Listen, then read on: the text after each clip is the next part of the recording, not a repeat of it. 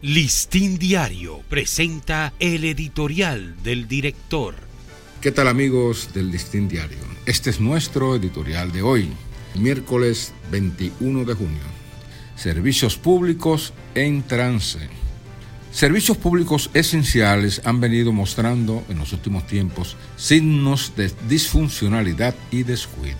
Si rápidamente no se corrigen estas deficiencias, tal descalabro irá debilitando el engranaje de todos los esquemas de atención a las necesidades ciudadanas, pudiendo llevarlas al colapso. Y esto nadie lo desearía. Así, abuela pluma, y a modo limitado, aquí van algunos ejemplos. Las continuas fallas del sistema 911 en la atención de emergencias para ciudadanos accidentados o necesitados de asistencia médica u hospitalaria de urgencia las frecuentes interrupciones de los servicios del metro en Santo Domingo, incluyendo los desperfectos de sus escaleras de entrada y salida y de sus plantas energéticas de emergencia.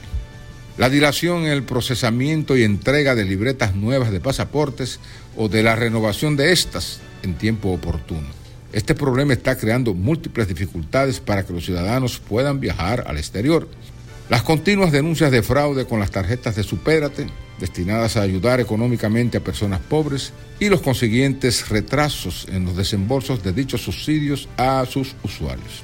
Las distorsiones que se registran en la regulación del sistema de tránsito debido a la generalizada actitud de muchos ciudadanos de ignorar las normas y la incapacidad o permisividad de las autoridades para hacerlas cumplir.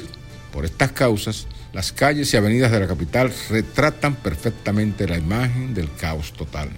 Los permanentes conflictos entre las agencias distribuidoras de energía y sus usuarios por errores de facturación, más la tardanza de los equipos de respuesta para restablecer los servicios cuando se producen extensos y frecuentes apagones o averías en las líneas de transmisión y las deficiencias de algunos mecanismos de atención, tanto instituciones del gobierno central como del municipal, para resolver problemas de desperdicio de agua, basura, deterioro de calles y aceras o pronto auxilio de bomberos y policías según la naturaleza de las necesidades. Valdría la pena que el gobierno y las autoridades municipales hagan un inventario más preciso de estas disrupciones y se comprometan en un programa común para remediarlas.